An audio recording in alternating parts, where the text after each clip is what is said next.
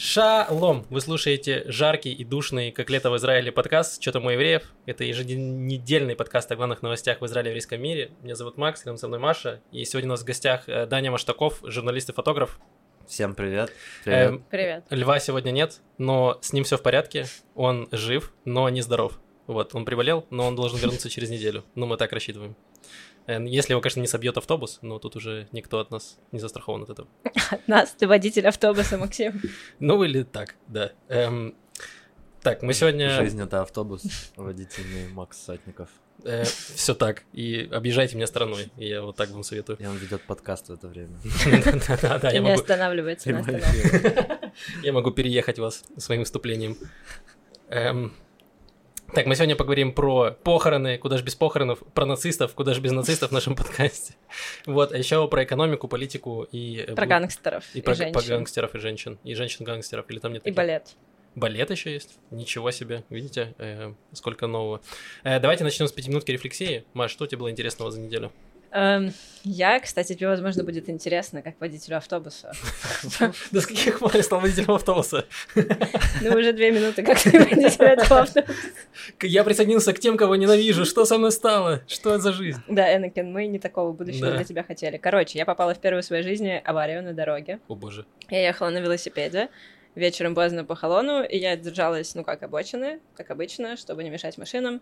И чувак, который припарковался, он делал такой бам, открыл дверь свою водительскую, и она мне прямо сюда ударила, и я Ой. упала, и велосипед упал. Ой, А ты бы- быстро ехала?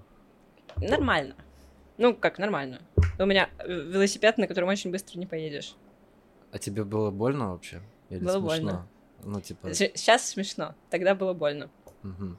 Я просто в начале недели видел, как чувак передо мной на светофоре завтыкал. Ну, это была его вина. И влетел в багажник машине, О. которая Ауч. ехала перед ним. Но он в итоге не сильно вроде пострадал, но он встал и возмущался так. И говорит, слушай, ты чего так останавливаешься? Он говорит, так светофор красный был. Я думаю, действительно, какие у тебя причины вообще возникать здесь? Но нужно аккуратнее. Ну нет, там, э, ну я ехала довольно аккуратно. Я там Ну, не, я э, верю, была да. всячески защищена фонариками, все мигало огоньками. Там на мне был Фонарики. шлем, мне ничего из этого не помогло. Фонарики Нужен защищают. был наплечник такой, знаете, как Тебе наплечник был? Warcraft. Нет, ну, А. он нужен был. Я понимаю, что это необходимая часть нарукавники, возможно. Короче, я, ну, в легком шоке. Я сначала не поняла, там водитель начал мне что-то говорить, я не понимала, что он мне говорит. Потом я поняла, он говорит, здоровье, это самое главное. Я тут такая, блин, да, да, я тоже так думаю, соглашусь. Вот, но э, был плюс в этой ситуации. Я ехала потом остаток дороги до дома не быстро, не со средней скоростью по шоссе, а очень медленно и по тротуару. Такая Мгм. просто, ну, осознала свою смертность, очень медленно ехала. Поэтому я увидела, как кто-то вынес из дома и оставил на обочине коробку книжек. У меня теперь есть э, политика Аристотеля и сборник рассказов. Вау, Это Прикинь. хорошая Да, находка. да. Это, это того Сборник стоило? рассказов Лоуренса и основа для гербария. Основа для гербария ивритская с ивритскими Знаешь, цветами. осознала свою смертность и нашла сразу томик древнегреческого философа. Да? Да? И Все логично. почти умерла за это. Да, но не Да. умерла. Так вот, э, последнее про этот гербарий. Я его полистала немножко. Там есть цветок. Я сейчас неправильно произнесу его название. Мне нравится, как оно звучит. Политику с Готовы? Аристотелес. Почти, очень похоже. Люпинус палестинус. Ну, палестинский лютик, да? Да. Ну, буквально. есть, наверное, люпинус палестинус. Но я Я, считаю, видишь, что я люпинус латынь учил палестинус. просто. Вот, тебе и пригодилось. Кто же знал? Эм, блин, на самом деле с, с, э, велосипедными дорожками иногда опасно. Я, короче, ехал эм, по какой-то дороге, по велосипедной дорожке, и получается, прямо она идет вплотную с тротуаром. И я случился, как будто я попал в игру GTA, потому что человек просто шел вот по тротуару вдоль, и вдруг в какой-то момент он резко решил повернуть и пойти, ну, типа, через меня. И получается, что я не успел среагировать, потому что я не... NPC Да. заглючил. Я реально, я от этого NPC не ожидал, что он вдруг выйдет на дорогу. То есть он просто шел, ничего не предвещал беды, и вдруг он свернул, резко начал переходить дорогу. И я, ну, Слушай, сбил мне кажется, почти. это вообще важная тема у израильтян. Они плохо воспринимают э, себя в пространстве, и с этим связано, вот э, мы часто пеняем здесь на отсутствие личного пространства, и что другие не уважают его. И вот есть в этом мироощущении израильтянина что-то. Им как-то комфортнее сжаться друг к другу и непредсказуемо себя вести. То есть, например, тоже, когда ты идешь по тротуару и хочешь обогнать кого-то, ты вообще никогда не знаешь, с какой стороны это правильно начать делать. Это ну, чисто рулетка, да. Вот. Можешь свою интуицию так а, развивать каждый день. И с велосипедами это просто в два раза опаснее становится. Да, я поэтому стараюсь, когда еду, вижу человека рядом, который идет, я стараюсь смотреть ему в глаза, чтобы понять его, э, пытаться предсказать его. Как будто тост с Кавказа. Да, я уже, знаете, как в сериале это Лайми, я пытаюсь по его эмоциям, по его ужимкам понять, типа, а планирует ли он переходить дорогу прямо сейчас. Израильская рулетка. Да, да, все так, все так. Э, так, у меня было интересного, это не случилось не совсем со мной, и это случилось не в этой неделе, но я эту историю не могу выкинуть, потому что это история про Решон Лицион. Э, Решон Лицион это город, эм, получается, сателлит Тель-Авива, это такой прибрежный город, который достаточно богат, зажиточный. Вот, и, значит, наша общая подруга Маша Чура, она работает в каком-то типа пиар-агентстве, не знаю, как это назвать. Короче, она ведет, она ведет Facebook страницу этого муници... Э, ну, муниципалитета Решен Лицон, да. И обычно он очень скучно, очень скучно, да, очень скучная страница, то есть там просто постят что-то, смотрите, какое у нас красивое дерево, а вот у нас еще и урну поставили. И... Так это самые лучшие новости. Да, а потом э, они, когда смотрели статистику, какой-то пост у них набрал, типа, рекордные какие-то количество комментариев и просмотров, и они начали, ну, типа, смотреть, что произошло.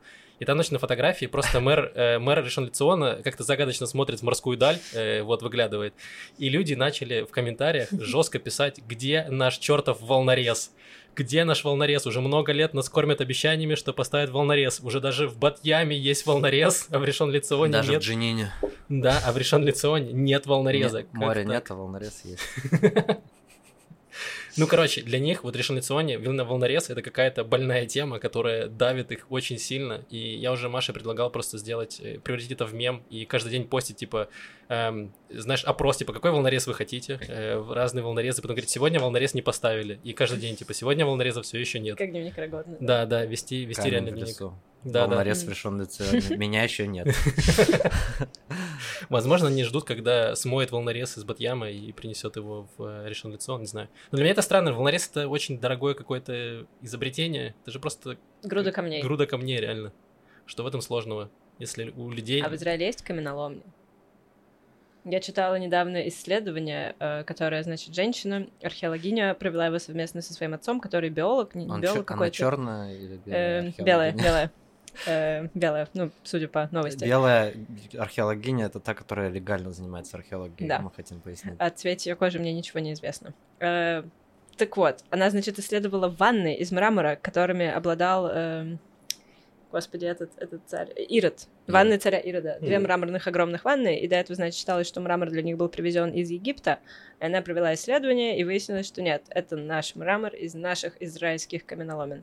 Кайф. Вот, поэтому просто, возможно, кончились камни в каменоломнях, потому что царь Ирод себе отстроил целых две огромных ванны, и теперь не из чего в решении Лицион сделать волнорез. Слушай, ну можно из тюрьмы Гильбоа достать, там что-то чуваки да, разобрали гранит, на камне. Гранитный волнорез не жирно будет вообще решен. Ну, город зажиточный, могут Они себе столько, столько ждали, вполне могут себе позволить.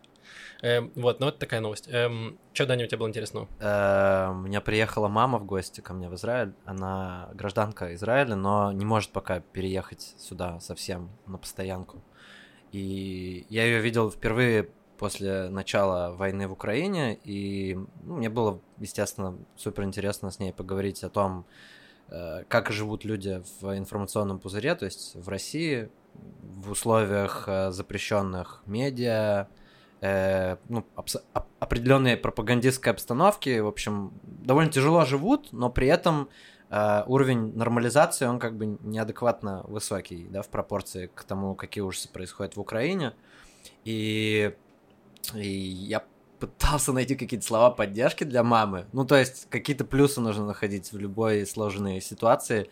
И пришли к тому, что, ну, во-первых, большое количество людей в круге общения мамы, они в итоге оказались, ну, либо пассивно поддерживают э, спецоперацию, либо активно, и это, наверное, для нее наибольшим было потрясением, потому что это уже взрослый человек, тебе уже негде как бы новых друзей э, заиметь, и у тебя уже только есть те, с кем ты общался до этого, и внезапно половина из них оказываются ну, со, странной, со странным моральным компасом.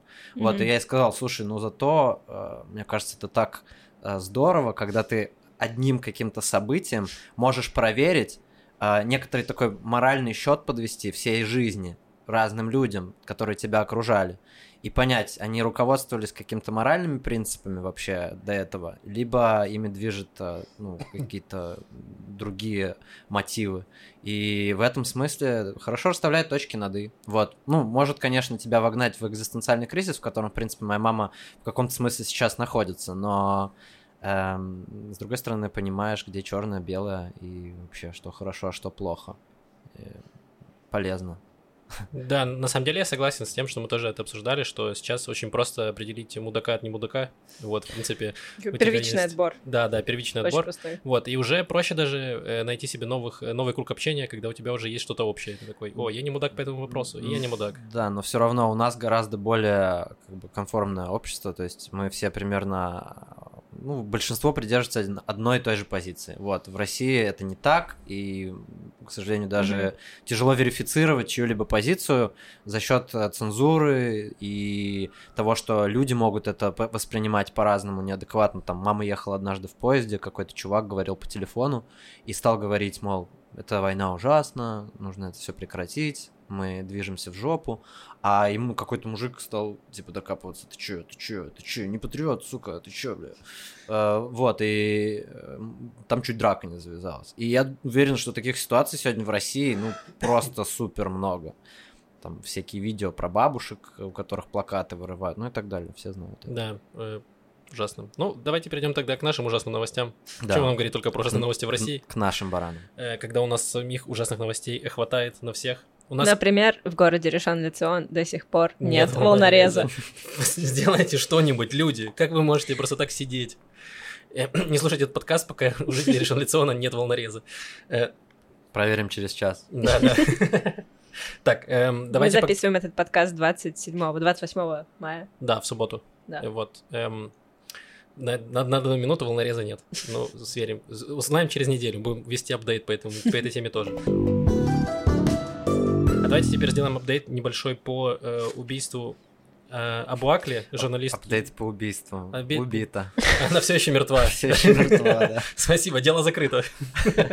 Эм, нет, на самом деле, мы в прошлом подкасте рассказывали про убийство палестинской журналистки Абуакли, которая погибла в результате перестрелки в Джинине. И там вы, эм, CNN выпустили статью расследования на основе открытых источников и видео, где они сказали, что, скорее всего, ее убили израильтяне. Вот, и что якобы там не было даже, рядом с журналисткой не было боевиков эм, палестинских, вот. Так что, возможно, это было прямо ну, не то, что преднамеренное, но какое-то прямо Ну, у них такие формулировки, что это, да, было преднамеренное убийство.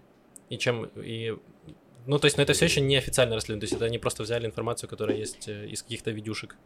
Да, но непонятно, как вести официальное расследование, если палестинцы не доверяют никому полю. Я думаю, что израильтяне бы также себя вели в плане... Тут вообще Нет, есть да, проблема взаим... взаимного недоверия да. двух сторон и отсутствие третьей стороны, которая была бы судьей, мировым судьей, да. И в этом основная вообще загвоздка. А сегодня тоже мы напоминаем, что мы находимся в 28 дне мая.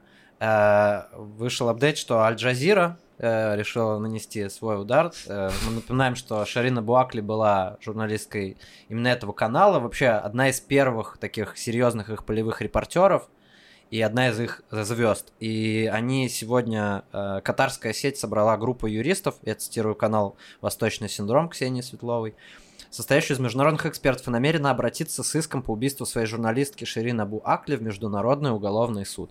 Ну, в общем, э, в целом, не могу сказать, что есть какие-то заметные продвижения по этому делу, но очевидно, что это будет долгоиграющая история, которая еще как-то повлияет, э, возможно, политически, вот, э, на отношения нас и палестинской администрации, и там нас и Катара даже, и так далее. Угу. Нас, в смысле, Израиля. Ну да, ну будем следить. Еще было, еще было внутреннее расследование в полиции, которое угу. началось на следующий день после похорон, где полиция вела себя э, неоправданно жестко. И да, э, они заявили, что можно было бы и избежать насилия в своем отчете. Э, 33 человека, 33 да, 33 человека были в результате ранены, 6 из них госпитализированы, и какой-то... Это в какой день? Вот, как, вот после... Да. Буакли? Нет, после или... похорон. После Когда похорон. Похороны были. Просто э, важно сказать, что Ширина Буакли была, э, погибла э, при перестрелке, которая, можно сказать, э, совершалась в рамках спецоперации, которую израильтяне проводят уже месяц, если не больше, э, в городе Джинин, в палестинской автономии. И там огромное количество уже задержанных, арестованных, убитых, в том числе там есть убитые тоже случайно в каких-то перестрелках. И это важно подчеркнуть, что эта операция до сих пор идет, как бы похороны закончились, вот, а операция идет дальше. Она называется волнорез. Вероятно, что это... И жители решили, да мы не этот волнорез хотели. Да, да. В общем, на самом деле, на самом деле, А, как бы поняла, шутка смешная, ситуация Вау. страшная. Да, Да, волнорез еще идет. меня Блин, да, я тоже понял, то есть сейчас, когда ты сказал Джинин, я тоже не сразу понял шутку. У Э, меня даже Теперь просто понятно, есть знакомые э, ребята, которые служили в Цахайл, и у них есть боевой опыт, э, ведение опыт боевых действий, и некоторых из них даже сейчас призывают туда. Вот, так что это история еще. Причем это же не первая и, скорее всего, не последняя история с Джинином. Каждый раз, когда происходит какая-то волна терактов, после этого происходит рейд в Джинине, который длится какое-то У время. меня есть еще одна история, мы ее не планировали обсуждать, но был такой фильм э, 2002 года, точнее он вышел позднее, э, документальный фильм про операцию, спецоперацию тоже в Джанине, которая была в 2002 году. Э, ну, это документальный фильм палестинского режиссера, в который был запрещен для показа в Израиле. Мгм. Вот, и там тоже происходят д- длинные судебные тяжбы. И сейчас вот есть какие-то продвижения, мол, Его его- разрешили, да, снова разрешили. недавно. Э, Очень жалко, что в русскоязычных СМИ, например, эту новость практически никто не освещал, я это прочитал на иврите. А фильм вы можете найти в интернете, посмотреть, и, ну, документальный фильм про спецоперацию вот в А как на он Палес- называется, не на, помнишь? на западном Джинин, берегу. Джинин Джинин он называется. А. Да, и ну там каждый может свои выводы сделать, э, нарушаются ли в нем какие-то там права э, людей, то есть зафиксированы ли там военные преступления или нет. Ну, посмотрите, сделайте, создайте свое собственное Ну, впечатление. в общем, да, в Израиле это работает, как, и, допустим, из газа. Если летит, вылетает какая-то ракета из газа, обратно в газу летит израильская ракета, которая бомбит там или сарай, или что-то, в зависимости от количества ракет, вылетенных из газа. И точно так же происходит э, с терактами. Если происходит теракт какой-то на территории Израиля, то э, обратно идет какая-то спецоперация, где, значит, э, пытаются И- задержать или и террористов, большому- или ячейку террористов, или их родственников, или там подельников, кого угодно. И по большому счету, как и с волнорезом решен Лицеоне, ситуация просто остается точно такой же. И, Ничего не ну, меняется. С Джинином просто есть э, пикантная подробность, что за последние там полтора месяца в Израиле было несколько серьезных терактов, и э, большое количество террористов, им совершивших эти теракты или имевших отношение к их подготовке, они родом из Джинина, либо их родственники родом из Джинина, и действительно это один из э, берег- городов в палестинской автономии, где сейчас сильнее всего позиции Хамас, если мы говорим о других, сравниваем с другими городами палестинской автономии. И поэтому все это не случайно, что там основной замес происходит. Да. Но на самом деле, если слушать официальных представителей, там разных разведки, военных, а, военной армии и так далее, то они говорят, что операция продвигается в целом успешно, и им удается реализовывать разные тактики ведения этой операции. То есть там они сначала заходили, например, только ночью, потом они стали проводить часть операции в дневное время, что очень важно, потому что как бы это, скажем так, закрепляет э, израильскую силу, по- позицию ее э, там, показывает, мол, мы не боимся, и мы знаем, как с вами действовать э, в разных условиях. Вот, поэтому в целом операция проходит сейчас, наверное, скорее успешно, ну вот не считая таких громких э, историй, как гибель журналистки. Ну вот э, сейчас посмотрим. Совсем скоро мы записываем подкаст в субботу, а завтра уже пройдет парад флагов в Иерусалиме, Да. где, эм, значит, евреи с израильскими флагами пойдут, сделают шествие по Иерусалиму в качестве такой демонстрации, что Иерусалим единый и неделимый и израильский. И это еще может спровоцировать, на самом деле, еще какую-то волну насилия, потому что мы слышали там какие-то угрозы из э, Хамаса, из исламского джихада, где они говорят, что э, если что, мы как бы, где начнут притеснять, значит, Аль-Аксу, либо э, эм, палестинцев в Иерусалиме, то мы, значит, за них вступимся и ответим, и весь арабский мир ответит, и вот сейчас начнет, может начаться, типа, война, в которой арабы просто уничтожат всех э, еврейских Да и все- оккупантов. Все готовятся к этому как по расписанию, там э, увеличивается количество полицейских в Иерусалиме и Магава, там, по-моему, Соединенные Штаты отзы- то- ну, не отзывают своих дипломатов, но рекомендуют им оставаться дома, не выходить из дома в эти дни. Э, прям, ну, реально, по расписанию. Па- пару Май, слов время пару слов от нудника. Э, Давай. Просто что такое вообще парад флагов, как он появился пара- и почему такой ажиотаж? Парад флагов появился после завоевания Израилем Восточного Иерусалима, то есть э, после шестидневной войны 67 года, Мгм. и стал ежегодно отмечаться, и ос- имеет некоторый такой, эм, как-то, статус при, престиж, не престиж, репутационный. То есть Израилю важно проводить это мероприятие, всегда важно проводить его на своих условиях, то есть утверждать определенный маршрут, который проходит, в частности, через... Почему всегда вот эта вообще история? Хотят пройти через Шхемские ворота. То есть это восточная часть Иерусалима, исламская, э, исламская часть э, старого города, выход в Шейх-Джарах. То есть и палестинцам мешает, что все время это там. Израильтяне хотят пройти именно там, потому что это наш город.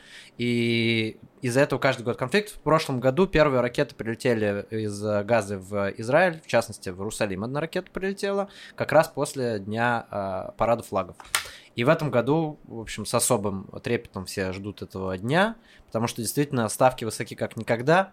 Плюс, как мы знаем, в Израиле э, политика внешняя и внутренняя безумно связаны между собой. И это имеет опосредованное отношение к коалиционному кризису, как выступают разные официальные лица, министр обороны. Э, Первый вообще э, балаган начался неделю назад, было заседание Кабинета безопасности, где обсуждали, насколько уместно проводить этот парад в через Шхемские ворота. Вот. Вообще тема флагов в последнее время просто Мгм. основная. Я как раз сижу и думаю, э, почему это называется парад флагов, если это парад одного флага? Было бы возможно. Ну, да, ну просто вот... Представьте, да, какое-то светлое будущее, там два государства для двух народов, этот парад флагов, флагов. Это твое светлое будущее, стоит подчеркнуть. э, Наши, наши, да. Нет, ну да, ну понятно. Да, Ну, то есть, правда, тако... Меня очень фрустрирует эта мысль, что мы просто, ну, как будто бы вот все, все понимают, что да, сейчас будет этот виток эскалации, и никто не пытается ничего сделать. Мы как-то пытаемся немножко его смягчить, но мы... как брачные танцы буквально. Да, да, опять, короче, дед с батей одно и то же Да. всегда, Сцепились. каждую пятницу. Ну, это, да, это исключительно, в этом нет какого-то, мне кажется, Двоюродные братья в этом кейсе.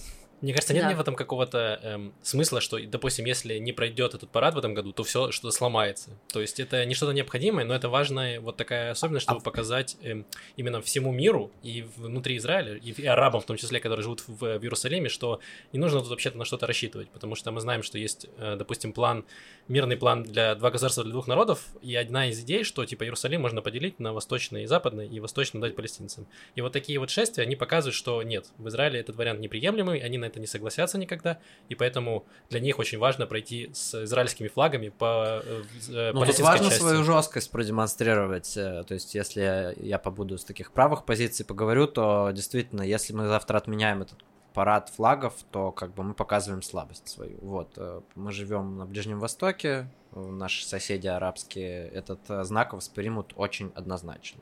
Поэтому отчасти... Почему бы не начать какие-то дебаты, какие-то переговоры и предложить э, отменить парад флагов в обмен на какие-то уступки со стороны, не знаю, Хамаса, палестинской Это- автономии? Потому что, правда, это какой-то каждый год одно и то же. это важно, это хороший вопрос, мы но как переговоры никогда не вести выйдем не из с кем. этого. Как бы, потому что есть израильская сторона, а с другой стороны есть несколько сил, которые между собой не Ну, можно могут хотя бы озвучить даже. это предложение. Это, опять же, в Израиле, мы знаем, что в Израиле большинство людей все-таки правые. И если ты публично говоришь про то, что а, ну мы готовы пойти на эти А уступки, поговорить? да, а если мы, а мы готовы разговаривать с палестинцами, от тебя отвернется очень много электората.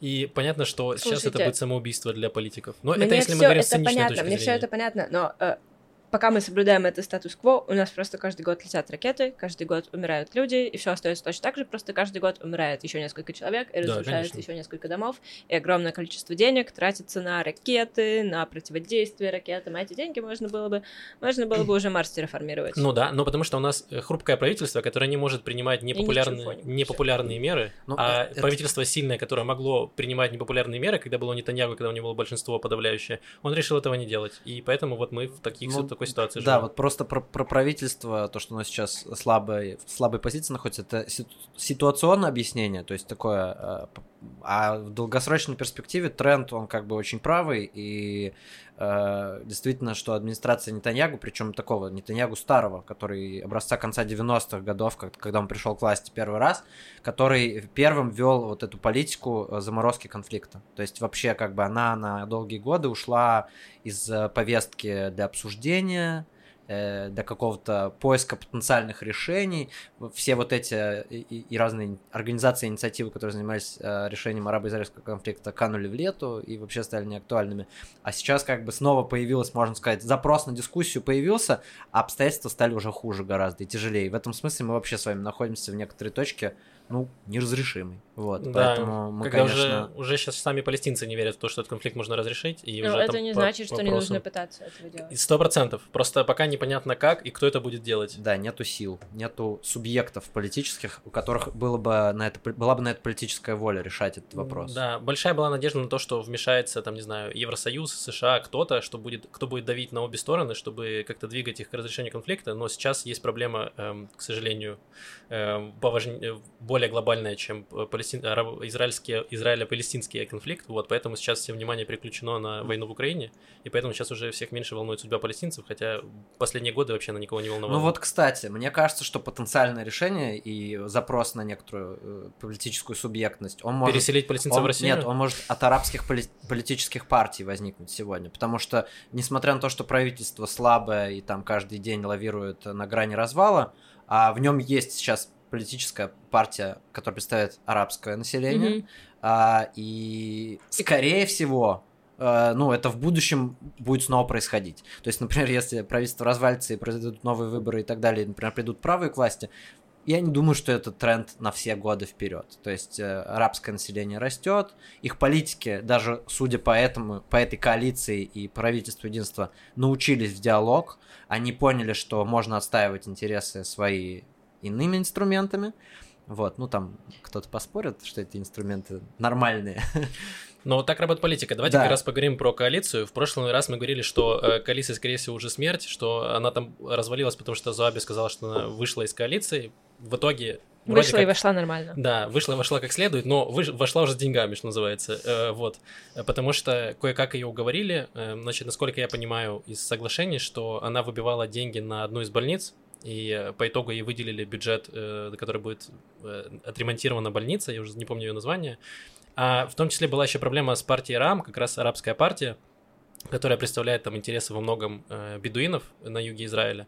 И им пообещали, что им все-таки утвердили бюджет, по-моему, на 100 миллионов шекелей э, для развития, собственно, в, в- инвестиций в бедуинский сектор, потому что там он самый бедный, у них там нет даже базовых каких-то вещей, там э, электричества, воды и газа, Да. и вот, собственно, вложат эти деньги в инфраструктуру. И полиция там практически, ну, бездействует. Да, то есть сейчас, то есть э, как раз вот РАМ это э, это как раз пример того, что арабы тоже могут в диалог и могут договариваться, и за счет того, что у них есть какая-то э, политическая, политическая сила, у них есть четыре мандата, которые сейчас очень важны, они могут выбивать э, полезные какие-то Ну, ништяки ну, для своего электората. Ну, это интересно, ты сказал, могут договариваться, а кто-то... Я сегодня побуду адвокатом дьявола, да? Да, Ну, давай, ты так просто реально, ты хорошо. справа сидишь. Сел Я- справа. Я справа сижу. И я сегодня побуду адвокатом дьявола, ты сказал, умение договариваться. Э, Либо мы можем сказать, э, арабские политики используют инструмент шантажа в рамках достижения своих целей. И как бы... Чего политики никогда не делают. Беспрецедентный случай. безусловно, И- безусловно, делают, но проблема в том, да, и за что правые сегодня критикуют слабость коалиции, это что там огромное количество депутатов, которые могут в этот шантаж. То есть э, вообще все, все ждут как бы развала слева, хотя он уже чуть не случился и слева, и справа. Это вообще уже абсолютная рулетка. Каждый день кто-то новый а, порешит, как это подает, ну, как-то выходит из коалиции. Или... Начинает шантаж, да, угрозы какие-то. Да, да. Ну, в общем, Ну да, но это, собственно, все началось-то еще справа, еще как только э, коалиция объявилась, то начались в Йемене терки. То есть нельзя сказать, что только арабские партии шантажируют. Сейчас просто настолько хрупкая ситуация, что любой политик, даже на самом последнем месте, который находится в Кнессете, он может сказать, что я выхожу из коалиции, потому что потому, и вот дайте мне денег на вот это. При Э, этом, как бы, смотри, левые впервые за долгое время находятся в коалиции, и если левые, кто-то из левых партий это развалит, то это репутационные издержки несет для тех же левых политических сил, потому что, ну как, вот вы вас получили власть, ну что же вы развалили опять правительство, опять леваки виноваты. Это очень удобный троп для будущей пропаганды тоже, вот, и и действительно, когда там это исполняет арабская партия, ну, понятно, как бы, когда там тоже некоторые э, правые депутаты, да, как бы, мол, Беннет, ты предаешь наш электорат, что, в принципе, нормальный аргумент, как бы, вообще-то он там выбран определенными людьми, которые рассчитывают, что их интересы будут проталкиваться. Э, но левых, в общем, очень удобно подловить на этом. То есть, если они, э, кто-то из левых депутатов все-таки развалит коалицию, то это прям пирожок на блюдечке с глубокой Так уже работает. Для будущей правой пропаганды. На нас с Львом Но уже при этом сработало. правые Выразить. ведут себя отвратительно в оппозиции. Они ведут себя просто как, как подросток 13 лет, который уходит, вот так вот хлопает дверью и говорит, я не буду обедать, мама, тебе назло. Так это классика Ну, популизма. вообще, вообще, у нас в Израиле так традиционно сложилось, что вот оп- оппозиция, она себя так и ведет. она, э, как бы, если коалиция хоть какими-то средствами, может быть, не самыми адекватными, пытается преследовать достижение определенных там целей, э, реализации некоторых программ политических, то в оппозиции одна задача просто тыкать коалицию в какие-то проблемы, пытаться ее изнутри развалить, пытаться сделать э, на, на зло мамке отморозить уши. В Израиле это, правда, нереально, но... Но в целом, если долго сидеть под кондиционером, то можно. Я так понимаю, что ты намекаешь на одного конкретного политика, одну конкретную Да, Партию- вот как раз давайте сейчас поговорим про это, что э, был-то с- Политикес. случился с- политикессу. скандал в, в оппозиции, особенно в партии Ликуд, где мы в прошлый раз говорили, что значит, э, правительство решило продвинуть такой закон на голосование про повышение стипендии или пособий для солдат, и что солдаты это очень важная повестка, особенно у правых партий, потому что солдаты наше все, солдат нужно поддерживать. И там случился такой скандал, что э, Ликуд же действует в оппозиции, поэтому они вс- всегда против любых законопроектов, которые представляет э, правительство. Но с другой стороны, ты не можешь отказать солдатам, потому что солдаты скажут, «Э, это что происходит вообще?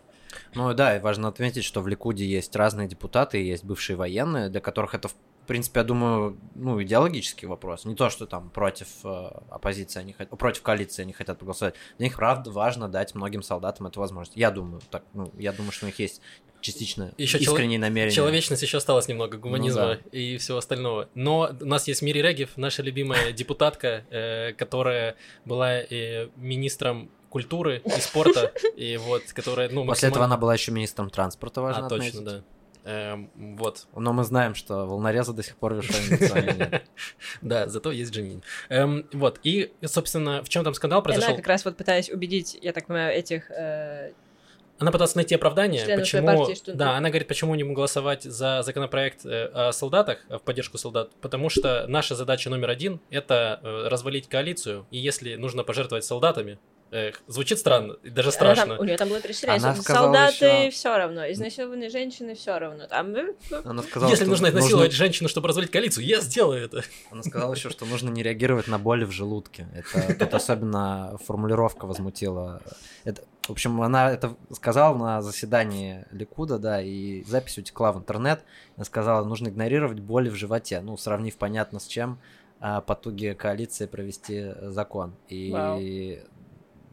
В целом, я не знаю, в целом как бы обижаться, критиковать Мири Регев, но это вообще она очень последовательна в своей вульгарности. И в этом плане ее тяжело даже винить. Она как бы последовательно ведет себя непорядочно, последовательно выдает всякие перлы э, низкоквалифицированные, низкоинтеллектуальные.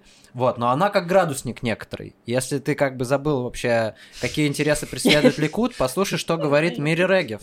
Правда, если ты не особо следишь там за какими-то общими тенденциями, то послушай, что сказала Мири Регев, и ты поймешь, где находится Ликут се- сегодня в плане преследования своих интересов. Но причем у нее же такая позиция, да, что вот нужно просто потерпеть, вот мы вернемся к власти, Ликут, и прям зацелуем солдат-одиночек, просто каждому подарим мешок киндер-сюрпризов.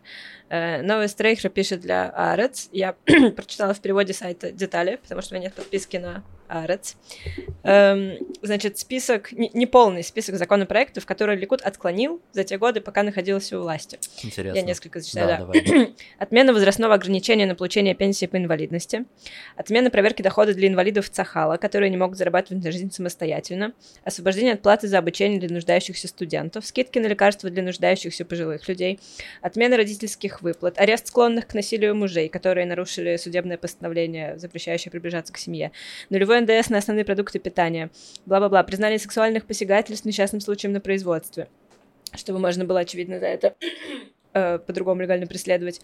Создание парламентской комиссии по расследованию причин распространенности убийств женщин в Израиле. Применение правил этики к членам правительства. Пособие по безработице для частных предпринимателей и самозанятых. Ну, Э, в общем, не с одной стороны, понятно, потому что они все-таки как правая партия, понятно, что они там отклонили кучу социальных проектов, но с другой стороны, э, кучу проектов, где там, не знаю, по расследованию убийств женщин и всего остального. Это, конечно, странно. Это, ну, я подозреваю, что это из-за того, что его подавали э, левые партии оппозиционные в эти проекты, и они такие, нет, мы не будем за это голосовать. Вот Ну, это тоже меня фрустрирует очень сильно, когда э, оппозиция выдает какой-то хороший, социально важный, значимый проект, а коалиция такая нет, ну или наоборот. Это, да, это на самом деле очень пугает, что, э, к сожалению, какой-то диалог между оппозицией и э, правительством, Вас вообще зачем он, он полностью люди? отсутствует, да. То Вы есть для как чего будто... сидите там? ну, если вам не нравится этот проект, и, ну, типа, доделайте его, что хоть что-то сделайте. А у нас просто его, ну, типа, отклоняют и говорят, что нет, вот мы, э, типа, сейчас не вовремя. Вот мы будем заниматься другими какими-то вещами, например, Ираном. Иран наше все, Иран это все, на чем нужно Ну, сконцентрироваться. хочется напомнить э, один законопроект, э, который... э, не совсем законопроект, эм, это был закон, э, он просто временный характер носит, э, о запрете воссоединения семей. Помните, такой был? Да, да. э, арабских. То есть, например, если один член семьи имеет израильское гражданство, и он хочет воссоединиться с другим, со своим мужем, женой, слэш женой из Палестины, из палестинской автономии, то как бы тот должен автоматом получать гражданство. И нету законопроекта, который вот один и на всю жизнь, но там некоторый есть запрет временной, он носит там характер на год, по-моему. Они Вот. каждый год его продляют. Да, и они, э, когда у нас была волатильность на рынке правительства, ну, когда не могли собрать э, коалицию, то там э, не удалось успешно проголосовать за продление этого проекта вот, у- правых депутатов. А в этот раз они смогли, договорились. Видите, есть точки соприкосновения. Ну, по каким-то, да, по каким-то вопросам в итоге со скандалом не находят. Также случилось со солдат, с солдатами, потому что по итогу Ликуд же проголосовал за э, повышение, собственно, этих э, субсидий э, солдатам. Вот, и, э, но там был скандал в другом еще, э, скандал с партией эм, религиозной, которые такие, ну ладно, вы проголосовали за солдат. Ядута Тора. С Да, Ядута Тора. А потом был второй законопроект, про, э, связанный с пакетами. Мы знаем, что э, нет ничего важнее для ультрарелигиозных, чем одноразовая посуда и пакеты. Это два столпа, на которых держится все их общество, как будто бы. Вот по заявлениям только вот на этом. Они каждый какой-то экологический, попытку экологического законопроекта воспринимают как личное оскорбление. Да, что мы против них. поддерживаем животных, не поддерживаем ультра-ортодоксальное общество. Значит, в чем был скандал? Эм, Давно, еще несколько лет назад, приняли закон, который говорит про то, что э, пакеты в супермаркетах нужно э, перестать делать плат- бесплатными, и нужно брать вот 10 огород, э, 10 копеек, условно говоря, за каждый пакет должен платить. Но некоторые магазины маленькие все еще бесплатно выдают вам Мгм. пакеты. И я знаю, у меня возле дома магазин, и там просто каждый раз тебе дают пакет, и мне приходится каждый раз говорить, мне не нужен пакет, и на меня все каждый раз смотрят удивленно, типа, что, Да, тебе не нужен война. пакет? Ты, Ты понесешь этот сникерс в руке. ты- да, ты что? У тебя есть две руки, чтобы взять два пакета молока? Ничего себе! Вот это ты молодец. И, э, и собственно, приняли сейчас законопроект, который говорит, что э, Значит, все магазины э, обязуют брать деньги за пакеты, то есть не будет бесплатных пакетов для того, чтобы уменьшить их количество и не загрязнять нашу планету пластиком. И, э, значит, Ликут сказал, что за этот законопроект они могут голосовать как хотят. То есть, нет партийной дисциплины, когда они говорят, вот мы всей партии не голосуем за этот законопроект. Здесь они сказали, голосуйте как хотите, нам по барабану. И на это очень сильно, насколько я понимаю, расстроился опять э, Моша Гафни из э, партии Ядута Тура, и он там устроил скандал какой-то. Он изначально-то обиделся, что весь Ликут обещал против этой реформы для солдат проголосовать, а потом они проголосовали, ну, голосование было не поименным вроде. Ну, понятно, что большая часть ликудников проголосовала за проект, и э, Гафни говорит, а вы что вообще с нами не обсудили? Мы вообще-то против договаривались, но вы же обещали, ну что? И э, вот, и Нетаньягу как бы ничего не потребовал для учащихся Ишив. Ну, это, это интерпретация. Не было такого разговора в прямую комментария. Но говорят, что вот если бы он еще что-то для ортодоксов параллельно какой-то бонус бы смог отвоевать, то Гафни бы не стал выпендриваться. Вот. А в итоге потом вот этот законопроект Гилы Гамлиэль, тоже депутатки от Ликуда, а, снова про пакеты, про их подорожание. А, Вот, она его снова вынесла, буквально через там пару дней после голосования про солдат. И Нетаньягу сказал, понял, и быстренько они завернули этот законопроект, вот, и, в общем, остались при своих пока. Ну да, вот был скандал, я помню, с Гафни, где он сказал, что, типа, если они, значит, э, вот Ликуд нас не поддержит, то и мы не будем поддерживать Ликуд. Ну, как-то там так намекнул тоже, что, если что, я могу там... Ну, и хочется отметить, людьми. что это не только арабские депутаты внутри коалиции держат э, правых за яйца, да, что, оказывается, в оппозиции тоже есть свои э, бунтари, у которых есть э, свои интересы, и они за них топят. Да, ну вот, э, к сожалению, так пока На секунду работает. вернемся к пакетам. Я понимаю, почему ортодоксы так цепляются за одноразовую посуду. Ну, естественно, ну, понятно, плохо для среды, но понятно, конечно, огромная Да. семья и много часто праздников, всяких сборов. Невозможно мыть столько посуды. Но в чем проблема с пакетами? Ты покупаешь несколько шоперов. э, Слушай, от хорошая социальная компания. пакетов Идешь в ортодоксальный район и раздаешь людям шоперы. С цитатами из, э, Из Торы. Ницше. Блин, я не знаю. Мне кажется, у них есть, их на русском. у них есть какой-то пиетет перед пакетами, потому что э, пакет для них очень какая-то важная вещь. Я могу рассказать историю, э, которую мне рассказала э, моя девушка. Она арендует квартиру у религиозного чувака.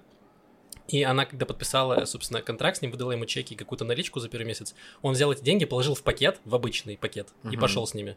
Мгм. Вот, то есть вот так вот. У него пакет вместо кошелька, Ну, это видимо. как в России, знаешь, когда тоже взятки там разные, откаты дают- друг другу дают, человек это кладет в пластиковый пакет. Потому что когда ты идешь пластиковым пакетом по улице, ну, М. no one cares, да, что у тебя там внутри. А если у тебя шопер? шопером, богач, Да. шейх. Да, поэтому для... м- я думаю, что там есть какая-то... Я не знаю, какая проблема, но как будто она есть, и хорошо бы разобраться в ней, потому что реально это на самом деле очень пугающе. В чем проблема с пакетами? Причем была альтернатива вот э, пластиковой посуде. Это, например, э, чтобы государство субсидировало покупку посудомоечных машин. Там свои трудности, понятно, тоже бюджет денег нет, но вы держитесь. Да, вам тоже хорошая идея. Да, но, но была идея какая-то, и она, в принципе, круто звучит. Мгм. Вот. А с пакетами, ну, вроде, блин, пакеты же это же вообще как бы так просто. Ну, как будто бы. Это, это просто привычки тяжело поменять у человека. И с этим никто не работает. Ну да, это мы, это мы все в, в гаджетах своих, в Твиттере постоянно все постят про окружающую среду, что нужно следить, а у там ребят, ну, другие, они читают старые книжки, где про пакеты ничего не говорится, и они такие, ну, и нет этой проблемы. Как будто Причем- если в Торе не написано про проблему окружающей среды, то, в принципе, она как будто не сильно тебя волнует. Причем пакетами, извините меня, не только ультраортодоксы пользуются. Ну, это правда. Вообще-то и- ими прям пользуются все израильтяне. То есть, э, может быть, и есть какая-то тенденция на снижение потребления пластика в обществе, но она там... В каких-то некоторых местах. районах Тель-Авива. Да, в некоторых районах Тель-Авива. И это как бы, ну, нечем гордиться особо Да. пока. Так, давайте двигаться дальше. У нас немножко про экономику, наконец-то. У нас Ладно. есть хорошие новости про экономику. Да, Макс, расскажи об этом. Пожалуйста, э, расскажу. Значит, во-первых, про газ есть хорошие новости. Мы знаем, что в Израиле добывают газ по чуть-чуть, и что залежи э, газа на самом деле достаточно большие. Я немножко расскажу, как вообще происходит эм, нахождение залежей газа и нефти. Как это работает? Там есть э, такая схема, что Вообще, не только в Израиле. не в Израиле вообще как Мгм. работает, что если цены Короче, как происходит паника? Там в 80 или когда-то была паника, что, особенно США паниковали, что, допустим, запасов нефти остается там на 10 лет, у нас не будет нефти, что происходит? Начинают очень сильно расти цены на нефть. Что происходит? Компании, э, которые занимаются разработкой нефти, не- они вкладывают все больше инвестиций в то, чтобы находить новые месторождения. И вот они находят новые месторождения, где там очень много миллиардов баррелей нефти можно накопать. И они такие, все, класс, нефть есть, и цены на нефть падают. И опять они начинают сокращать бюджеты на нахождение новых, э, собственно, залежей. И поэтому опять происходит какое-то время, опять цены растут, и все опять начинают паниковать, такие, о боже, у нас нет газа, у нас нет нефти. В общем, это так работает. И сейчас, потому что пытаются отказаться от э, влияния России через э, электроносители таких нефти и газ, сейчас пытаются все искать какие-то альтернативные источники газа и начинают как раз искать, э, где еще найти газ. И вот в том числе и в Израиле есть местонахождение газа, и вот сейчас разрабатывают проект, по которому Израиль будет добывать газ через завод в Египте, они будут его э, сжиживать. Я не знаю, возможно, есть более нормальный термин, но в общем. Сжижать. сжижать. Ну, ну, в общем, превращать его э, в жидкое состояние, чтобы потом в цистернах его э, перевозить морем в страны, где он нужен. Вот, то есть то, что, так, то, что сейчас делает Катар, то есть, допустим, э, Германия подписала там соглашение с Катаром, по которому Катар будет там э, несколько миллиардов э, там, э, баррелей этого газа или не знаю чего, э, в общем, поставлять в Германию. И точно так же из США будут тоже сжиженный газ поставлять в Европу. И сейчас уже это делают. Вот. И Израиль может стать тоже важным эм, источником газа, который, с одной стороны, э, мы знаем, что, во-первых, это деньги, это достаточно много денег, а во-вторых, это еще и политическое влияние. Мы замечаем, что сейчас на примере mm-hmm. России, что э, типа тебе не могут полностью тебя отрезать от цивилизованного мира, потому что ты важный сырьевой придаток. И в том числе, если Израиль станет небольшим сырьевым придатком, то это сможет защитить Израиль. Можно дальше будет убивать журналистов. Вот, это, да, это как раз облегчит э, возможность ну, проведения волнорезов по всей территории Палестины. Э, вот, но это, короче, важ, важная, важная штука. Да, и... Эм, ну, короче, это важное такое политическое влияние, которое Израиль пытается сохранить, чтобы, э, собственно, Израиль не сильно прижимали из-за палестинского конфликта. Вот. И еще что важно, в Ливане есть спорные территории э, на, собственно, Средиземном море, где там идет сейчас драка между Ливаном и Израилем, ну как она она заочно идет. В Ливане, собственно, Хизбалла, э, представители Хизбаллы говорят, что вообще-то это и наш газ тоже. И э, там сейчас идут терки по поводу того, что они говорят, что в Ливане тоже вот есть залежи газа, э, очень необходимого. И там еще, возможно, будут какие-то судебные, э, судебные разборки по поводу этого газа, кому он принадлежит. Потому что... Это морской газ. Э, что? Это морской газ. Ну да, он на, на, дне, на дне моря. Например, эм, вы слышали, наверное, про Змеиный остров в Украине, э, легендарный. Угу. Там же был, на самом деле, э, был суд очень долгий между Украиной и Румынией за то, считать это островом или мысом. И, в общем, Румыния в итоге доказала, что это не остров, а просто кусок скалы, и это зависит от того, что, э, типа, как считать, кому принадлежат вот эти вот воды э, вокруг, этого, вокруг этого острова. И в итоге Румыния добилась того, что это посчитали не островом, а просто куском, куском скалы в море. И поэтому часть территории отдали Румынии, и в этой территории нашли газ. Ну, то есть они судились из-за газа. У меня вопрос не по газу, а почему вообще такой сыр-бор из-за куска скалы в море? Потому что там рядом газ был. А, окей. И они, собственно, добились вот этого э, сыробора из-за того, что... Россия упорно пытается тоже захватить этот А, ты имеешь в виду из России? А, ну... нет, Россия захватывается, потому что это важная территория для того, чтобы обстреливать, например, Одессу и а, все остальное. окей, хорошо. То есть это... Спасибо.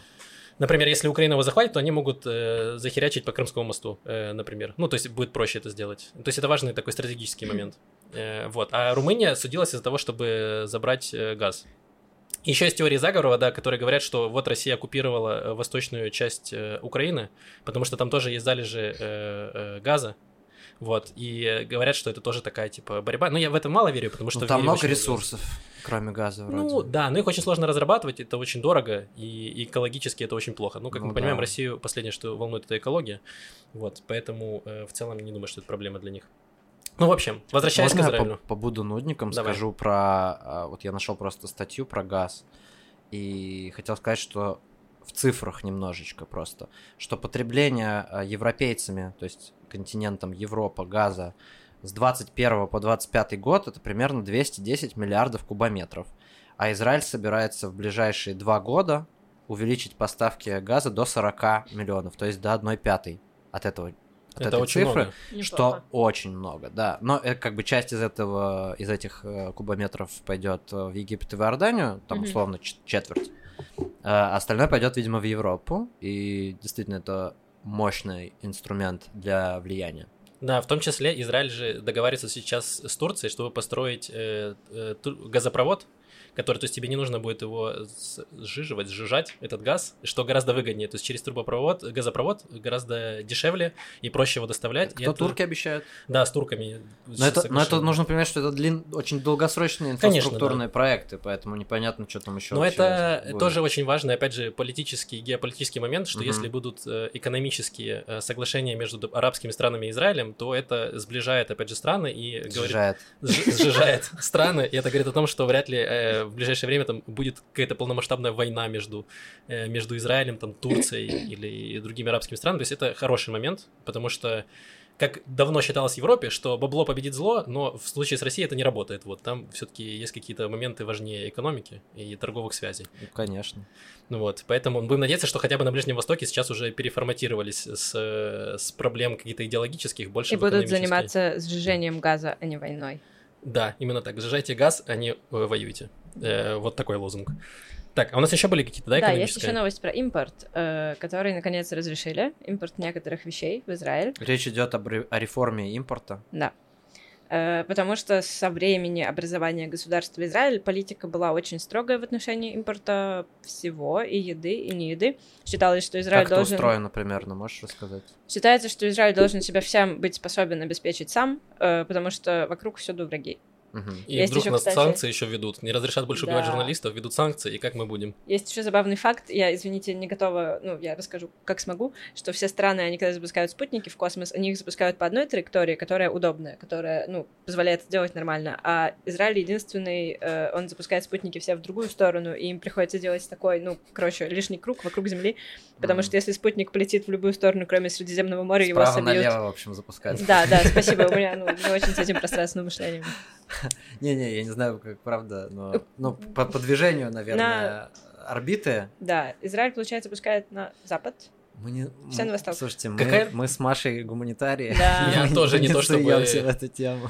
Я тоже не понимаю, в какую сторону размешивать сахар лучше в чашке. Маша, вот, скажи ну. про импорт. Да, Да. про импорт. Э, В общем, в Израиле так дорого, потому что он всем себя обеспечивает сам, и есть некий небольшой список, ну, как бы, э, бамбой, шоколадом фирмы Штраус. И Штраус. есть небольшой список вещей, которые можно импортировать нормально, быстро. И все остальные практически вещи, которые импортируются в Израиль, они проходят, раньше проходили очень долгую, муторную инспекцию, чтобы их посмотрели со всех сторон, выяснили, все ли нормально. Эм, И это очень сильно их цену поднимало, потому что они очень много времени лежат на складах, нужно арендовать склад, нужно нанимать этих, не знаю, оплачивать проверяющих, проверяльщиков.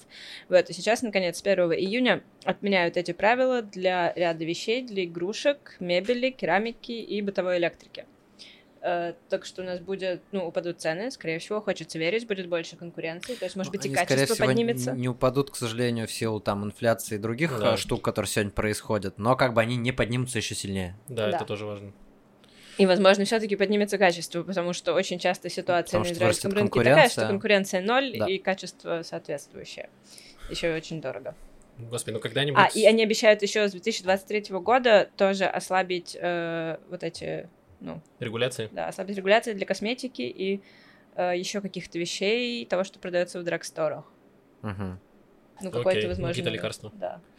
Ну, Безрецептурное. это хорошая новость, но опять же, это не то, что нам обещали. Я помню Либермана, который говорит, сейчас мы опустим вам цены на, на еду прямо завтра уже. До сих пор они там рубятся по поводу этих реформ, и э, рубятся очень заядло э, все кибуцники, которые такие, да как же так, вы не, не имеете права, мы содержим Израиль, а вы... Я хочу еще добавить и- и- и дисклеймер. Я, правда, в экономических вопросах боюсь о них разговаривать, но э, на этой неделе, м, по-моему, снова поднялась процентная ставка в банке, еще там на четверть. Да, Она уже 0,75 составляет. Что означает, что кредиты для бизнеса будут стоить дороже, что тоже отразится на кармане потребителя, потому что это будет заложено в цену продуктов. И, кроме того, обещают очередное подражание электроэнергии в Израиле. ну... Да, то есть, ну, все будет дорожать. У нас в ми- в мире вообще идет инфляция очень большая. Да. В той же Турции там вообще какая-то гигантская инфляция, абсолютно. Причем, знаете, как Турция решила проблему инфляции? Это очень красиво. Я не знал, я недавно об этом узнал. Короче, Эрдогану показывали, значит, человек, который отвечает за статистику, он показывает, наша валюта обесценивается каждый месяц там на 3-4%. И он такой, я знаю, как решить эту проблему. Уволить этого человека. Они уволили человека, который вел статистику, наняли другого, и теперь у них хорошая статистика, но э, лира их все еще обесценивается очень сильно. Там какая-то гигантская инфляция, чуть ли не 30%. Вот, э, поэтому, э, ну, типа, как раз израильский э, Центробанк, он действует там, чтобы нивелировать проблемы инфляции, то есть повышение э, вот этой ставки, можно сказать. Опять же, относительно э, вот, рейтинга развитых стран, О- О- ОСВД, как он называется, Да. в общем, относительно всех развитых стран в Израиле, э, в мире, в Израиле сейчас дела идут нормально. То есть у нас экономика растет, дышит, э, доходы Инфляция населения растут. Да, с- инфляция более низкая по сравнению с большим количеством развитых стран. А, Ну, посмотрим. В Ну, любом Возможно, случае, просто потому, что все уже настолько дорогое, что некуда... это правда. дорожать. Люди очень привыкли как будто к дороговизне жизни. Э, Значит, три маленьких новости. Первое. э, Про жителя Пятых Тиквы, который на протяжении довольно долгого времени выдавал себя за полицейского. Он, не являясь полицейским, он просто надевал Выдавал полицейскую себя за форму. рамадганца. Мне кажется, любой полицейский в Израиле, он выдает себя за полицейского и такой, я реальный коп, я реально раскрываю преступления. Я не просто, не просто избиваю арабов. Ну, в целом... Макс, критик режима, а, вообще. Прям себя чувствую здесь, да. Хочешь извиниться заранее на всякий случай? А зачем? Что они мне сделают? Я в другом городе. А в твоем городе есть волнорез? Э, У меня нет моря, но есть волнорез, да. Хорошо. Э, так вот, значит, он надевал на себя одежду полицейского и брал рацию и приезжал на всякие ну, места прямо в горячие точки, участвовал в каких-то операциях у Шхемских ворот в Шейх-Джарахе. Э, в какой-то момент он просто погнался за какой-то машиной по шоссе, устроил такую настоящую погоню, как в кино, остановил ни в чем не повинного человека, начал что-то проверять, там, записывать в книжечку. Вот, и в какой-то момент, ну, обнаружилось, что он не настоящий полицейский, и его, э, ну, там, забрали для допроса, но пока Что еще... с ним сейчас непонятно. Да, Пока непонятно, для чего он это делает. Я знаю. И, это и просто- вместе гонять на Да, расследование. да. У него дома обнаружили очень много оборудования, ну, как всего, всего, что нужно, чтобы притворяться Был полицейским. такой фильм про чуваков, которые на свадьбы ходили, незваный гость, М. что ли, как Да, да. Незваный мент. Да, незваный... Ладно, мы не будем. Блин, но на самом деле это объясняет, почему вот в супергеройских фильмах у супергероев другие костюмы выделяющиеся, чтобы все реально не спутали. А то просто человек приходит, он просто одет, одевается как полицейский, все такие, ну, еще один полицейский, Да. Ладно. еще один человек, который просто ходит и что-то спрашивает. Задает вопросы. Да, Причём- ну, прикольно. Мне кажется, человек просто он как-то подвергся, наверное, эм, ну, какой-то идейной сути такой, что я тоже буду бороться со злом, я, я тоже Он свой до этого работал долго пожарным. Да, Э, он там- волонтерил в пожарной части. Да, я там тоже читал, что он волонтер, и вроде бы как никаких корыстных целей он не преследовал, то есть не то, что он Это самое пытался- классное. Да, он просто, видимо, был идейный какой-то человек, который хотел помочь, э, вот, но, наверное, все-таки стоит Я в таком просто не случае... хотел писать отчеты. Да, да, да. Все, кроме бюрократии. Он был вот тот человек, который сдай свой значок и пистолет, и он решил даже вот скипнуть этот шаг и просто сразу, типа, даже не устраиваться. Э, Хорошо, значит, следующая новость про гангстеров из Кварсабы. Мгм. Там, значит, э, четверо ребят, таких молодых пацанов, они поехали на разборки. Пчела, И Фил, они- Белый и... Абсолютно, абсолютно, да. Но, на самом деле, мне кажется, я, я это представляю себе как фильм Гая Ричи. У меня просто картинка в голове. Они что сделали? Они надели на себя лыжные маски, перчатки, замотались шарфами, сели шарфами, сели в угнанную... Слушай дальше. Сели в угнанную тачку с, ну, поменяв номера, Это ж карта, деньги, два ствола, реально. Почти, да. и поехали через всю Кварсабу в таком виде на разборки. Просто, чтобы вы понимали, э, Кварсаба полицейские. очень такой прилизанный, цивильный город. Такое, не знаю, отрадное. Хороший город, да. Но он для, э, для богатых семей. Ну, вот Р- Раанан, она такая еще больше там социальный класс такой проживает. Достойный, да, в, в Кварсабе становится таким уже постепенно. И, в общем, полицейские очень сильно удивились, когда увидели их в таком виде, и остановили их и задержали. И на этом закончилось их путешествие. А они Фильм такие, Гая я Ричи просто... превратился Да, в на Бруклин Найн-Найн. Да, на разборки с какими-то Они другими пацанами. потом ментам. Э, ну, наверное, Возможно, они такие просто, мы очень Они любим сказать, маму. мы едем на Хермон, как бы. В чем Блин, проблема? ну да, типа, я очень люблю маму, она сказала всегда надевать шапку. Мне очень интересно, вот другие ребята, во-первых, э, интересно, ну, другая страна. Для разборок же нужны Мгм. две команды. Другая страна, она, во-первых, ехала ли она также одетая, с другой стороны, может, у них были маски другого цвета, им просто повезло, что им не встретились полицейские. Во-вторых, вот они приехали на эту точку и видят, что первых пацанов нет. Интересно, как они там, сколько Ну, они их ждали, какой знаешь- этикет, типа 10 минут, полчаса, час, два часа. Как бы все слышали про криминальные, например, не Таня известна своими криминальными бандами, вот, что там много криминальных авторитетов оттуда. А, арабские разные города, типа Лода или Яфо, вот. а, про Кварсабу криминальную я, не- я ничего не слышал. Они такие, мы поставим Кварсабу на карту, криминальную карту Израиля. Мы должны это Показывают сделать. всем. Да, В все так. Кварсабе на самом деле основной криминал делают а, арабы, которые приезжают со Штахим, с территории, и они угоняют там автомобили. Дело в том, что от Кварсабы до территорий ехать, ну, типа 2 километра. Вот, они реально граничат. И э, огромное количество угонов там. А причем юрисдикция полиции Израиля, она кончается, и если машину Мгм. угнали, она очень быстро попадает как бы вне зоны действия израильской полиции, и постоянно там с этим мучения. У меня просто родственники жили там, Мгм. рассказывали, как они по камерам отслеживали этих воров. Воров. Воров.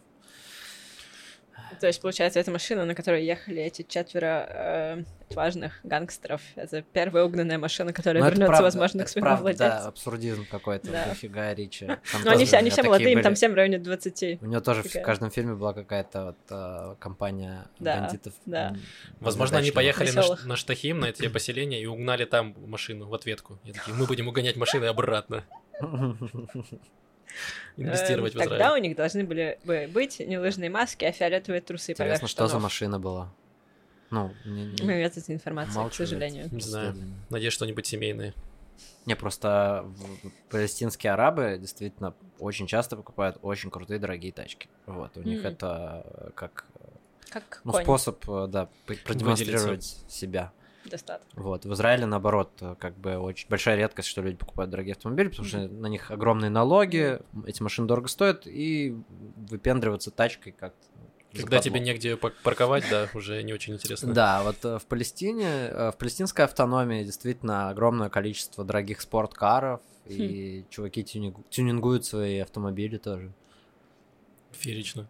Там больш- большое количество спорткаров и грузовиков, потому что там типа очень, ну для многих это как раз э, заработок, когда у тебя есть грузовичок. Но я Э, бы не стал хаслить и угонять тачки у арабов с территорий. Ну, ну реально, ну его нафиг. А Ну- еще интересно, что ты говоришь о том, что, ну, как бы там они форсят машинами, а здесь больше домами, что Флексит, получается... флексит. флексит. Э, Получается, ну как, они как будто бы менее укоренены в земле, потому что им не дают эту землю. Ну как, не знаю. Э, Интересно. э, трактовка. Но это проблема белых людей. правда. Да. Э, белых ашкеназов они такие, мы не можем себе э, позволить э, дом, мы можем позволить себе только дом, поэтому будем ездить на обычном. Я не знаю, когда вы были последний раз на территориях. Я был последний раз в Рамале э, где-то, наверное, осенью и офигел от количества дорогих домов. То есть оно, оно в смысле там все время растет, и мы проезжали через какие-то районы а- а- а-ля Рехавия в Иерусалиме, вот, то есть такие красивые построенные особняки. Я думаю, Ну, там бо- большое количество сейчас. там Хорошо, большое тогда забираем укорен- назад свои слова. укоренённых. Здесь красивых домов не очень много. Нет, это правда то, что ты сказала, в этом смысл есть, потому что большое количество палестинских а, арабов до сих пор ведет такой, ну, не кочевой образ жизни, но они реально как бы живут Не до конца э, оседлые. посреди, да, не, не городские жители Да. они. Вот. Да, но при этом там очень сильное социальное неравенство, то есть то, что в Рамале много дорогих машин, и это еще есть много очень бедных людей, которые живут без ничего, вот, поэтому, э, ну, типа как во многих э, странах, к сожалению, третьего мира, где часто бывает, где, не знаю, там э, какие-то есть богачи, Ну, например, Россия да. пока еще типа во втором мире, ну, посмотрим, что будет дальше. Да, ну то есть у тебя есть где-то какие-то супер богачи, а есть э, бедняки, и вот это социальное неравенство, ну все растет и растет, вот, к сожалению.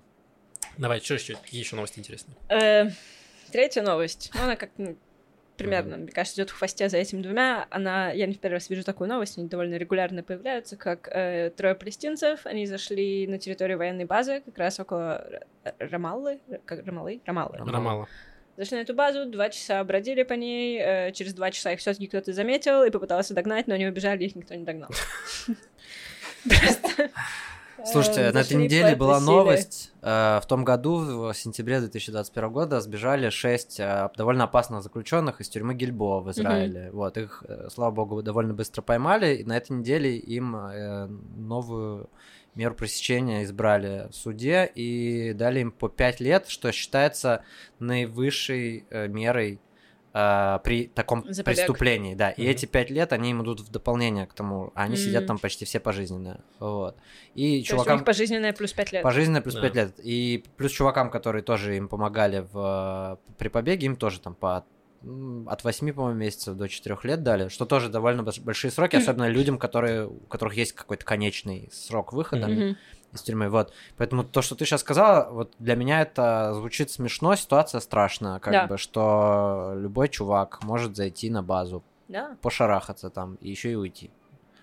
Ну, это что-то из анекдота, знаете, вот про каких-то толстых полицейских, которые э, очень, э, которых что-то воруют, и они просто не могут догнать э, преступника, и все. И такие, это всегда, всегда так э, показывают в фильмах, что ты просто типа смеешься с этого, а вот оказывается, что это не только Мне в хочется фильмах. сказать, что это Это- какая-то осознанная тактика, типа как будто э, э, дают им ложное чувство превосходства, как бы, да, они такие, ой, типа А, мы вот зашли, смотрите, какие мы крутые, да, а израильтяне такие, ну мы-то знаем, что они зашли. Ну, история на самом деле про, ну как, про безалаберность. Да. Э, Очень большая безалаберность в армии. Я вчера говорила с девушкой знакомой, она служит сейчас в армии. И я как раз спросила про это, ну, вот говорю, такая история, насколько часто она говорит, блин, меня посадили. Говорит, вот я э, только, ну, недавно приехала, первый год в армии, практически там, ну, очень мало иврита. И вот меня сажают просто в дежурство на воротах и говорят, вот есть список людей, которые могут зайти. Мгм. Э, и просто дают, говорят, вот какую-то такую папку разрозненных листов, которые явно там собирались в течение 10 лет. И говорят, я не могу понять с ней вообще ничего. Э, Я сижу, не понимаю, люди какие-то, ну, приезжают, ну, то есть.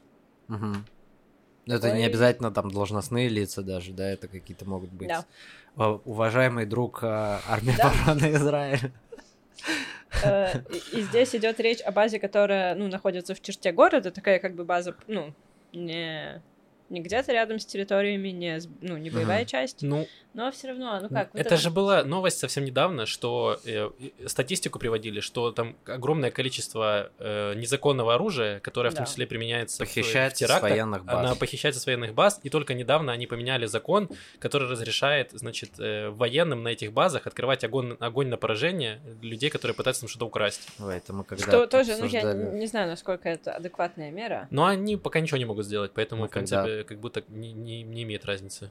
Когда обсуждали как-то с друзьями в чате новость э, убийства журналистки Аль-Джазиры Шарина Буакли, э, мол, появилась, появился апдейт, журналистка была убита из израильского оружия. Кто-то спросил в чате, а что, у палестинцев как бы есть другое? То есть, э, намекая на то, что большая Ну, часть оружия, она действительно сворована у израильских военных и полицейских. Нацисты. Значит, был суд над одним из э, в Америке, над одним из людей, штурмовавших два года назад Капитолий. Э, Его зовут э, Тимоти Хейл Кусанелли, и он нацист. Э, У него, значит, он щеголял такой, ну, такими усами, усишками, как у Гитлера. Там есть фотографии у него в телефоне. И он очень много допускал высказываний э, и антисемитских, и, ну, там, по отношению к разным другим меньшинствам. Разные вещи он говорил, в том числе про евреев. Ну, там, понятно, было... э, говорилось, что евреи контролируют Байдена. Говорилось, где-то он... э, говорил, что всех евреев, короче, он бы их, он их готов съесть, есть евреев на завтрак, ланч, обед и ужин без соли, потому что ему будет достаточно их соленых слез. Окей. Э, вот Бережется здоровье, соль, Да-да-да-да. белая смерть, как известно. И жюри, значит, пять часов это все рассматривал. Э, Поскольку, ну как, у них такая позиция, что э, они не за, не за его убеждения, хотя ну, убеждения, говорят, они неприятные, мы не согласны с такими убеждениями, нам это не нравится, но дело не в них, а в том, что э, этот человек пытался от слов перейти к действиям. Когда, да, был штурм Капитолия, ну, то есть он там кричал, он уже давайте... меню составил книгу рецептов. Да, да, да. Э, вот, он там говорил, вот, что Гитлеру, значит, стоило довести дело до конца, а потом на суде он говорил, ну, это ирония. Такой ироничный, ироничный молодой человек, да. А, еще очень смешно, значит, как он, как он оправдывался. Э, Он говорит, я не знал, что заседание Конгресса происходит в Капитолии. Я, говорит, «Э, ну, знаю, что звучит по-дурацки, но я из Нью-Джерси. Я, говорит, учился в колледже, и мы там проходили, где Капитолий, но я не знал, что это настоящее здание. Я, ну, извините, говорит, реально неловко вышло. Э, Вот. А еще знаете, знаете, что самое лучшее про него? ошибся. Да, а самое лучшее про него заключается в том, что он наполовину пуэрториканец и наполовину еврей. О, Ой, боже. очень, кстати, распространенная история. Да. Э, Вот э, есть такая правая, правая политическая партия радикальная была в Венгрии. Которая- сейчас есть. Да, которая сейчас есть. И там один из ее главных тоже ак- активистов, э, политиков. Правда, тут не помню точно, кто, кем он являлся, но он был такой э, последовательный антисемит. Мгм. Просто каждый день топил против э, евреев из окончательного решения еврейского вопроса, а потом внезапно нашел все еврейские корни, углубился, изучил, раскаялся, извинился и, по-моему, там чуть ли не Алию сделал. Ну, кстати, если бы Алию сделал, вот интересный сюжет, найти его здесь. Ну, по-моему, просто нашел свои еврейские корни, в общем, как-то принял их и Ну, Тимоти Хейл Кусанелли, очень смешная, э, забавная, кстати, фамилия, да, с точки зрения иврита, Хейл Кусанелли, да. потому что слово «кус» обозначает на фланге женский половой орган. Э, В общем, он свои, ну, не знаю, насколько ему известно о своих корнях, очевидно, известно, он с ними не А, примирился. Ха- а Хайль, а. Хейл это как бы Хайль... Да, Ну да. да. Полуеврей, полунацист. Киска. Э, Почти посирает. Тимофей. Тимофей. Тимофей. Блин, ну... Тимофей Хайль Киска. Блин, ну как будто... А вот сейчас, может, Лавров такой, ну я же говорил, вот пример вам. Ну вот, видите, нацист, еврей. Все Ну, сходится. вот эти, эти случаи ауто-антисемитизма, такое ощущение, что там такое происходит, то есть ты думаешь, что вот евреи контролируют Байдена, а меня не взяли в этот маленький круг евреев, Возможно, которые да, это обида контролируют была Байдена. Я бы тоже хотела. Есть же очень хороший фильм, американский, достаточно старый, с Райаном Гослингом, где он был э, типа нацистом, а, но на самом деле он был типа евреем, а потом что-то он разонравилось очень, и он решил типа противостоять евреям, и потом он там проходит все это как раз переосмысление и все остальное. Я забыл, как называется. Но можете. Погуглить э, в- фильмографию Райана Гослинга, вот он э, где-то где в начале его фильмографии этот фильм есть. Он на самом деле очень хороший. Вот кто э, пытается сейчас как раз найти какую-то свою еврейскую иден- идентичность или понять ее, или борется с собой, вот, Я- можешь посмотреть. Я Интересно. пишу Райан Гослинг нацист. Я написала Райан Гослинг антисемитизм. Антисемитизм, да. Э, Не помню, как он называется, честно. Ну, давно у смотрел. нас есть два варианта уже. Э, Хорошо, пойдем дальше. Давай. Есть две очень маленьких новости. Давай. Значит, в Сахале есть такое подразделение э, 669. э, Оно спасательное, они летают на вертолетах и спасают всех. То, что на английском называется search and rescue из всяких, ну, э, военных каких-то тяжелых положений, и в мирное время тоже, как МЧС, они работают. В общем, туда, э, наконец, стали принимать женщин, сейчас это новость. И, ну, там, из некоторых, э, от некоторых людей слышны крики, что нет, нет, женщины не могут заниматься такими вещами. Я бы хотела сказать, что женщины лучше всех в таких вещах. Знаете, так часто бывает, что ты ходишь и не можешь что-то найти. И такой, «Ой, где же, где же эти палестинцы, которые приходились на мою базу, их нигде нет, и ты говоришь, мама, мама, ты не видела палестинцев? И такая, да вот же они! И ты такой, да, реально, вот же они, как я их сразу не увидела. Короче, я думаю, что женщины будут очень хороши в search and rescue миссиях, Ну, поиск и спасение. на самом деле клево, что, да, больше привлекает женщин э, Да. ко, всем, э, ко всем штукам. Не знаю, как это объяснить. Ну, Ты как сделаю хочешь что-то сказать. Давай. Сексистский тейк, что, Давай. может быть, исторически, как бы, мужчина лучше этим занимался, потому что мужчина охотник. Ну вот, например, есть э, Так так это не называемое... подразделение под- охотников. а есть подразделение, например, следопытов-бедуинов. Что-то я не слышал про следопыток-бедуинок. Потому что я думаю, что в Поговорим о положении обществе, женщины в традиционном бедуинском обществе. Да, да, да. Вот. И, ну, в общем, им- имеет смысл, может быть, просто раскрыть женские способности с новой стороны. Хороший, кстати, есть выпуск про бедуинское общество, и в том числе женщин в нем, и ну, разных религиозных и нерелигиозных людей в шоу «Слиха Али Шейла». Мгм. Вопрос. Там э, разным людям из разных, ну, Да- интересных страт общества Дадим- задают дадим вопросы. линк на него. Ну, Можем, Можем да. дать. Да. Ну, прям я с большим удовольствием посмотрела. Эм, Ну, да, мне кажется, почти, почти во всех сейчас армейских подразделениях могут служить женщины, кроме, по-моему, э, танкистов. В танкисты не берут Почему женщин. танкистов не берут? Э, ну, чтобы мне пришлось сидеть в маленьком запертом пространстве и нюхать портянки. Мне кажется, реально такой основной тейк я читала в Наоборот, каком-то... мне- Саунд сексист. Да, да. Я, я, серьезно, я чит... это, это не- Наоборот, не, мой- нужно не мой аргумент, это танкисты аргумент, брать, который потому что они, ну, чаще Ну, всего там они очень меньше по большая размеру. нагрузка физическая, Связано с такие тейки. нагрузкой физической, да, потому что, например, э, любой э, член э, танкового экипажа должен уметь там перезаряжать патроны, некоторые из них много Так там же весят. автоматически перезаряжают уже. М, А если у тебя сломалась автоматическая система? То ты вылазишь из танка То ты в русском танке, чувак. Ты русский, ты едешь в Украину. То беги, да. Беги. Короче, я очень давно читала про женщин и, и танковые дивизии, но мне кажется, там действительно было два этих основных аргумента, которые, ну, вот их выдвигали какие-то высокие армейские чины, что, во-первых, да, очень высокая физическая нагрузка, Мгм. женщины не проходят по критериям, и там некоторые мужчины тоже не проходят по этим Слушай, это странно, потому что это в Украине, например, э, девушки-танкисты служат. Это я точно знаю. М, И есть, Интересно. да, да, и наводчики, и все. Ну, то есть, в принципе, если ты командир танка, то тебе как будто не нужно снаряд таскать. Хм. Ну, я не знаю, опять же, мы можем и перепроверить это, и если вы э, Да. разбираетесь, напишите нам в комментариях, чтобы мы тоже знали. 60%. И, э, наконец, моя самая последняя новость заключается в том, что в Израиль наконец-то приезжает э, русский балет «Лебединое озеро». В Израиле Господи. покажут «Лебединое озеро». А Хотелось бы, А мы да. не бойкотируем тут русскую культуру? Эм, На самом деле, Ну там да, же хотелось бы большой отправить скандал. Это Лебединое озеро обратно в Россию. Это Марат Гельман везет, видимо. Мне кажется, не в той... Нет, эм, Там Валентин Гордеев. Там В общем, мне кажется, Что это что за балет? э, рос- Российский государственный театр «Русский балет» приезжает. Там- Он пытался с 20 года приехать, и вот сейчас, наконец, Из-за э, после из-за- карантина он... На самом деле там большой доехал. скандал с этим балетом, потому Да. что его, так я понял, ну, ли- кто его ставит, там, постановщик, это человек, который э, публично поддерживал войну в Украине. И сейчас пытаются, собственно, вот э, проукраинские активисты здесь в Израиле пытаются отменить этого как раз. А мы это. напоминаем, что уже были отменены э, Григорий Лепс, э, Нурлан Сабуров, э, кого еще? Ну вот сейчас борются с военгой. Военгу пока одолеть не могут. Военка. Да, ее пока с ней борются активно, вот, там непонятно. И с Лебединым озеро тоже, потому что, ну, на самом деле это очень странно, и я, естественно, надеюсь, что он здесь его не будет показывать. Просто, ну, хотелось бы вернуть Лебединое озеро в Россию, В телевизор. в телевизор. Телевизор. Да, э, пусть россияне смотрят его по телеку. В целом, это хорошая идея. Культура Да, как говорится, и где... просвещение. и Русская красота. культура должна служить, во-первых, э, России, мне кажется, Да. чтобы прям там, Да.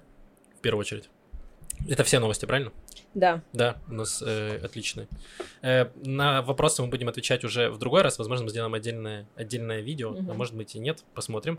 Нужно сказать большое спасибо нашим патронам, кто нас поддерживает на Патреоне. Ва- ваше число растет, это И очень мы сможем приятно. купить подписку И- на и псу, псу патрону. Большое Да. спасибо псу патрону, это замечательный пес. Э, да, пес уже легендарный, очень мемный. Вот, можете погуглить. Очень Но я не видел, как, что, как он мины А, е- нет, находит. Не-не, есть реально видео, где он бегает и подкапывает. Нет, нет, есть видео, просто ты не, не, не те каналы Просто смотришь. ты не Украине. Невнимательно изучаешь вопрос. Да-да. Э, Вот. Во-вторых, спасибо, Даня, тебе большое, что ты пришел. Эм, Даня есть выступает на радио, на радио Река. Что у тебя за как твоя передача Да, называется? я недавно начал работать э, на радио Кан Река. Э, На данный момент я принимаю участие в разных новостных передачах и э, иногда записываю такие спешалы, специальные эфиры, посвященные праздникам или еще чему-то. Э, Надеюсь, что в ближайшее время выйдет э, своя передача в соавторстве с одной коллегой. Вот, мы сейчас над этим как раз с ней работаем. Э, Ближайший эфир, думаю, будет э, 5 июня, посвящен будет э, Шивуоту. Мгм. Вот, с 9 до 11 утра. Это будет выходной день, как бы, ну, если кому-то скучно. Ну, можете- есть же записи, правильно? Можно в записи да, Да, есть записи на сайте э, Кана Река, вот, можно все найти. И в моем телеграм-канале тоже можно будет найти, скорее всего, это. А, вот, мы оставим... Оставим ссылку. Да, конечно, ставим ссылочку на канал Дани. Да. А А я хотел тоже спасибо вам сказать, что позвали, потому что я э, с, ну, с ребятами общаюсь и оффлайн, и давно слежу за этим проектом. Думаю, что очень он сильно продвинулся. Э, уже сколько больше 100 выпусков, да, ведь есть? 125 было, по-моему. Да, ну то есть я вообще здесь сижу и на полном чиле, расслабоне обсуждаю с ребятами вещи, эм, которые нас волнуют, интересуют. И большое удовольствие получил. Спасибо, Спасибо- большое. спасибо большое. приглашение. И у меня последнее. Я недавно, короче, вот такие мы эс- э, СММщики, продвигатели подкаста, я недавно нашел статистику э, по аудиоподкасту, откуда нас слушают. И оказалось, что достаточно много, ну, не очень много, но там есть десятки людей, которые слушают нас из абсолютно удивительных мест. Например, в Нигерии э, люди слушают, очень много людей там из Канады, как выяснилось, из США, других стран. Если у вас... э, напишите нам какую-нибудь свою историю, потому что это очень интересно, как вы попали в наш подкаст. э, Слушай, может это VPN слушаете. просто сейчас. Ну, странно VPN ставить из Нигерии. Странно, это VPN такой, я в Нигерии. А знаешь, Или из Рамалы, Знаешь, например. сравнивают Россию, Россию с Нигерией, сравнивают, что у них похожий объем экономики, похожие там тоже э, как бы источники доходов. Вот, может быть, это русские, которые переехали в Нигерию. Нигерию. Ну, напишите, у нас есть анонимная даже форма, есть ссылочка, где вы можете просто написать, э, если вы из какого-то неочевидной, неочевидного места. Э, Вот, было бы клево, мы э, зачитаем, интересно, просто из Рэп. любопытства. Вот. Что? Рэп зачитать. Да, и Мы зачитаем. позовем, позовем еще А. раз Даню, чтобы он зачитал рэп. концовка Не, ну, уже. вообще-то у нас по пению, и это только Лев исключительно. По пению читки это Хорошо. Лев. Вот, мы его попросим, он зачитает. Все, Это бесконечный подкаст. да, да. У него не будет конца. Устраивайся поудобнее. Бесконечный выпуск. Все. спасибо, спасибо большое всем, кто нас слушает и поддерживает. Ставьте лайки, комментируйте, э, подписывайтесь, подписывайтесь на канал Дани, слушайте его. э, У Дани потрясающие фотографии в его канале, подпишитесь. Да, все, всем, всем пока, услышимся через Пока. неделю. Всем Пока-пока. спасибо, счастливо.